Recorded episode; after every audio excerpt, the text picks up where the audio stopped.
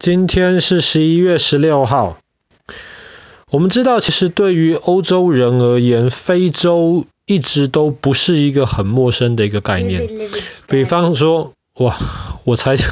我才讲一句，你就知道我今天要讲什么了。因为在以前，比方说，那爸爸之前讲过罗马跟迦太基之间的战争，迦太基基本上就在北非，所以其实欧洲人对于非洲，至少北非的认识，已经大概两千多年的时间了。但是因为撒哈拉沙漠的存在，其实对于以前的人而言，不能应该这么说，对于以前的欧洲人而言，撒哈拉沙漠是一个无法跨越的一个屏障。可是自从大航海时代开始以后，还那那些欧洲的这些探险家，他们就发现了到撒哈拉沙漠以南的非洲的路线了。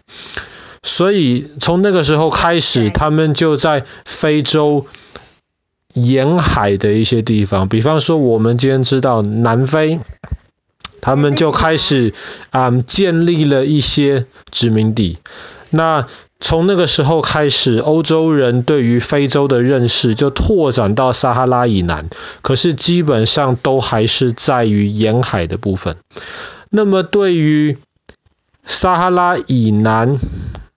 比较内陆的部分，南非以北这个部分，其实对于欧洲人的地图而言，在很长的一段时间之内都是空白的，没有人知道里面到底是什么情况。那这个部分我们叫做黑色非洲啊，因为其实以撒哈拉为边界，撒哈拉以北的非洲人绝大多数都还是这种偏中东人的。可是撒哈拉以南基本上就是传统的大家知道的非洲黑人，所以这块地方被称为黑色非洲。那么对于黑色非洲的了解，其实一直是到十九世纪以后才开始有一点改变。其中最重要的一个人物，他就是一个苏格兰人，他叫做 Livingstone，对，那中文叫做李文斯顿。那李文斯顿呢，他本来是医生，是学医的。然后他本来是想要到中国去，到中国一方面他信基督教，他想去传教，然后一方面他要在中国行医，救一些中国生病的人。可是那个时候中国发生了一件事情，中国跟英国在打鸦片战争，我们之前也讲过鸦片战争的故事。所以后来呢，后来因为鸦片战争，李文斯顿就不方便去中国。那个时候，他的一些周围的的一些人就告诉他说：“不如就这样子吧，你其实可以去非洲看一看，特别南非的那一块地方，非常非常需要像你这样子的人的帮助。”后来李文斯顿就想想，觉得哎，听起来蛮有意思的，他就跑到了南非去了。那么那个时候在南非，他在那边住了很长的一段时间，他总共在南非住了十六年了。然后一开始住在那边，他慢慢学习当地的语言，然后学习当地的文化。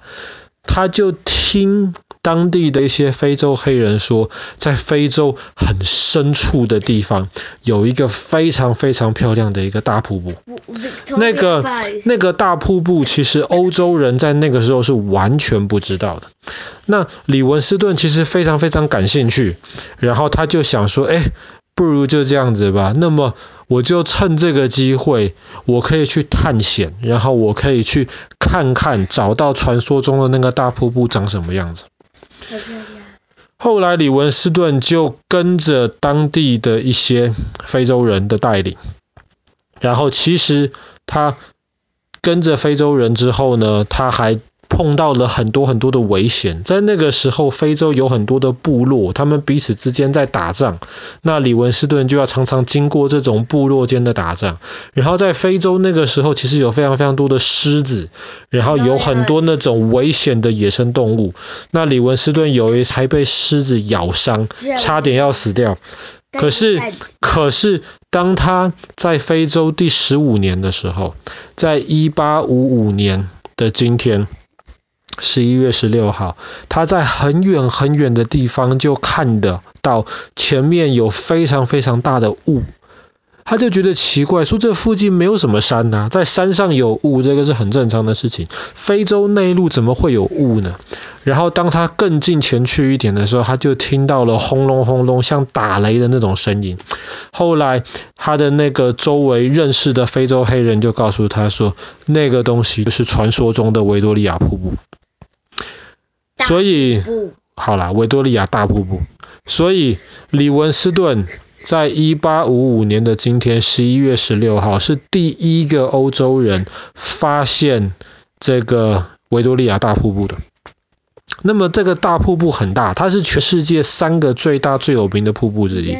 另外两个当然是尼加拉跟南美洲的伊瓜苏。那维多利亚是非洲基本上最大最有名的一个瀑布。其实维多利亚瀑布原来。在当地非洲黑人，他们称呼这个瀑布的那个意思，就是像打雷一样轰隆轰隆，伴有云雾的这种奇怪的声音。他们就是这样形容这个瀑布。可是后来，当李文斯顿看到这个瀑布的时候，他非常非常的震惊，因为他没有去过伊瓜苏，他也没有去过尼加拉，然后他从来没有看过这么大的瀑布。其实维多利亚瀑布严格来说不是一个瀑布，它其实是好几个瀑布都在同一个地方，然后在那里的上游其实是一条河，叫做对，叫做赞比西河。然后赞比西河在经过维多利亚瀑布那个地方的时候，忽然就跌到了一个一百多公尺深的一个大峡谷，所以才形成一个这么大的一个瀑布。然后。李文斯顿就决定把这个雄伟的瀑布就给它取名字，就叫做当时英国女王的名字，就是维多利亚瀑布。那后来大家为了纪念它，其实维多利亚瀑布上面就有一个小岛，后来那个小岛就叫做李文斯顿岛。那其实今天维多利亚瀑布还是非常非常的漂亮，只是当时。当时李文斯顿到的时候，十一月正好是水比较多的时候，所以他看到非常非常雄伟的大瀑布。那么他如果是夏天去的的话，维多利亚瀑布的那条河，那条赞比西河就会变得很小很小。在那个时候，如果是夏天去的的话，瀑布因为水流量比较少，也就没有那么壮观。但是今天维多利亚瀑布非常有名的一个地方，是很多人去就是为了去游泳。在瀑布上面游泳，那里有一个号称全世界最危险，可是也是最刺激的一个游泳池。你如果到维多利亚瀑布的话，吼，它那个有刚刚有刚刚说过有一个小岛，李文斯顿岛，然后在那个小岛在过去的尽头，就是那个瀑布开始要往下流下去的那个地方，在那边靠那个小岛的边边，其实有一个地方是你可以游泳。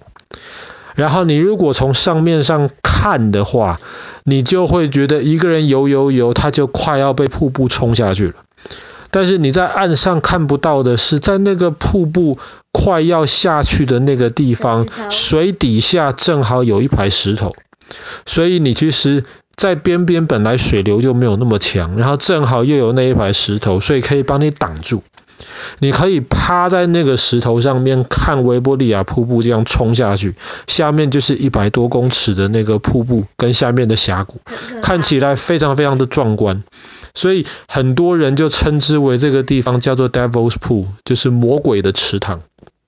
那有非常多人去维多利亚瀑布，一方面是欣赏这个瀑布，二方面胆子比较大的话，也就是为了去这个池塘体验一下这种非常壮观的景象。因为全世界好像没有太多这样子的地方，在一个瀑布旁边还可以让你游泳，游到那个瀑布边边快掉下去那里，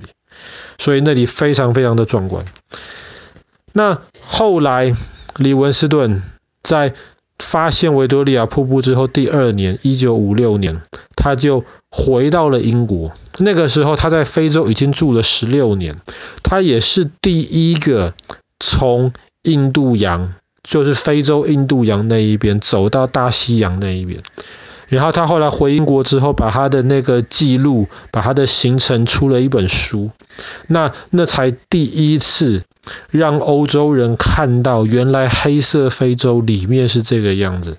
所以李文斯顿在那一次出了那本书，把他在非洲看到的事情让大家知道之后，他马上被英国人当成英雄。那本书叫什么？那一本书的书名，爸爸就忘记了。可是他就是在讲黑色非洲里面记录的那些行程。那过了没多久，后来欧洲呃，当时英国其他人就邀请他，你要不要再回到非洲探险？那这一次，李文斯顿他就经过那个赞比西河，他就搭船到赞比西河的出海口。那我们知道赞比西河中间就是维多利亚瀑布嘛，可是他那目的就是从出海口开始往上游走，经过维多利亚瀑布。对。他怎么上去？在那个地方，他当然可能就不是从河上面，他是从旁边的路上上去。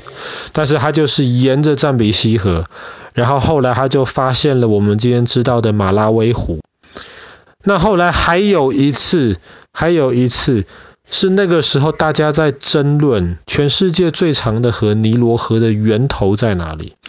那很多人就觉得尼罗河的源头是叫做维多利亚湖。的一个地方，可是后来因为李文斯顿发现了黑色非洲里面的情况，他就非常相信尼罗河的源头绝对是在更在更南边的地方，所以后来第三次他的探险就是为了寻找尼罗河的源头，可是这一次的探险其实是失败，他也没有找到。尼罗河的源头是该。在更后来之后，大家才确定，哎呀，原来尼罗河有黑尼罗河，而、呃、不是黑尼罗黑尼罗河了，有那个青尼罗河跟白尼罗河。那么这两个地方其实是有分别的源头，这个是到